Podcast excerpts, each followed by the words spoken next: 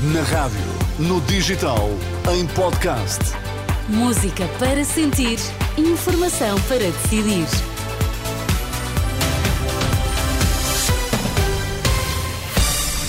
Vitor, quais são agora os temas em destaque?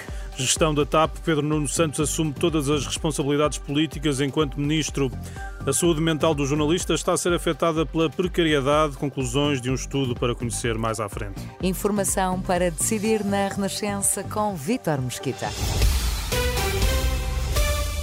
O mau tempo deixou hoje seis pessoas desalojadas no distrito de Évora, quatro em Montemoro Novo, duas em Borba, devido a inundações. O Instituto do Mar e da Atmosfera estendeu até esta hora o aviso amarelo para os distritos de Évora, Faro, Beja e Porto Alegre, devido às previsões de chuva e trovoada.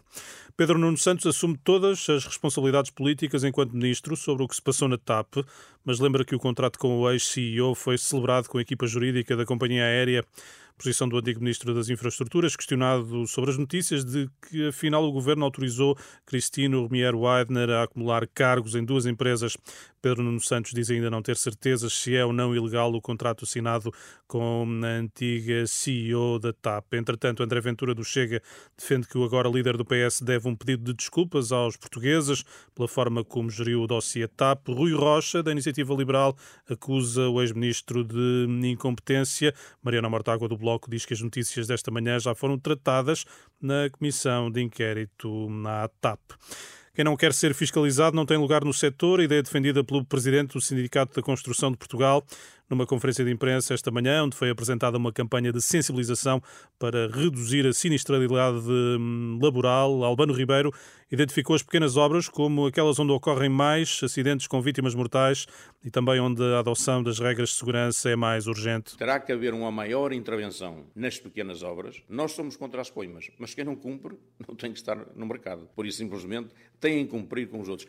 Nestas declarações aos jornalistas, Albano Ribeiro diz que a prioridade é a redução em 70% dos acidentes mortais.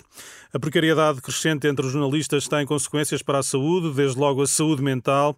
É um dos resultados preliminares do estudo sobre precariedade no jornalismo feito pela Rede Interuniversitária de Estudos sobre Jornalistas, dados apresentados por Alexandra Figueira, professora da Universidade Lusófona do Porto. Foi-nos realçada várias vezes o prejuízo para a saúde a começar pela saúde mental, eh, mas não só, que estas condições de trabalho implicam eh, para os jornalistas.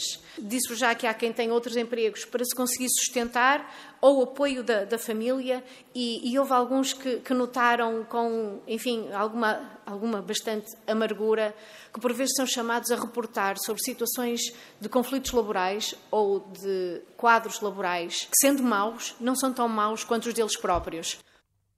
Alexandra Figueira, da Universidade Lusófona do Porto. O estudo qualitativo feito com base em 30 entrevistas mostrou também que as chefias esperam dos jornalistas disponibilidade total, uma parte da qual não remunerada. O trabalho foi apresentado no Congresso de Jornalistas que decorre em Lisboa. Se precisa de abastecer o depósito do carro, saiba que na próxima semana o preço do litro de gasóleo e da gasolina deve ficar mais caro 2 cêntimos, são as previsões do Automóvel Clube de Portugal. Vitor, temos encontro marcado para as três. Isso Confirmas? mesmo. Sim, até até já. já.